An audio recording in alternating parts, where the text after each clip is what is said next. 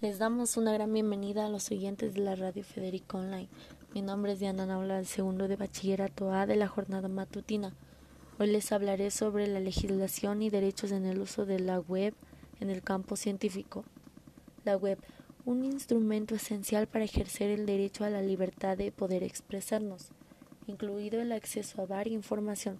También guarda relación con el ejercicio, entre otras cosas, como lo son el derecho a la educación, derecho a la libertad y el derecho a la diversidad cultural. ¿Qué consideras que es lo más importante al momento de hacer búsquedas en Internet? La cantidad de páginas web y la variedad de información que encontramos en Internet es tan grande que podemos perder mucho tiempo sin localizar lo que buscamos o encontrar información errónea. Para evitar estos problemas, lo primero es tener claro nuestro objetivo de búsqueda. Por ejemplo, no es lo mismo buscar la palabra universo que formación del universo. Un segundo punto importante es seleccionar un sitio web confiable, que esté respaldado y que no tenga intereses comerciales. Una de las formas de encontrar información de calidad es utilizando criterios ya aprobados para evaluar los sitios web. ¿Qué debes hacer al encontrar un contenido inapropiado en el Internet? Se podría bloquear dicha página o conjunto de páginas, también eliminar el historial. Una recomendación sería también utilizar los filtros de contenido. ¿Qué son los filtros de contenido?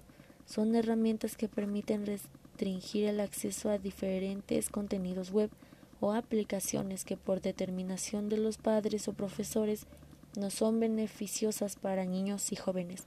No solamente pueden bloquearse contenidos inadecuados para menores, sino que también es posible bloquear aplicaciones como las redes sociales o juegos en línea que desconcentran o alteran el funcionamiento normal de la familia o la escuela. El problema ante esto ocurre cuando una persona no preparada es expuesta a un mensaje negativo.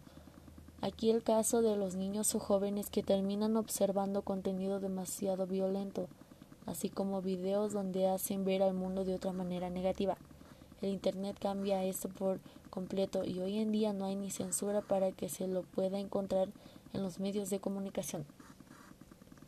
En conclusión, los medios de comunicación son, un instrumento que deben ser manejados con mucho cuidado. En caso contrario, es posible que su influencia genere un daño psicológico en las personas más sensibles. Asimismo, en el caso de los niños pequeños, es necesario utilizar filtros en los ordenadores y diapositivos móviles para evitar algún material inadecuado que sature el Internet. Y si se puede tener la supervisión de un adulto, pero con mucho respeto. Le agradezco su tiempo y su atención muy amable.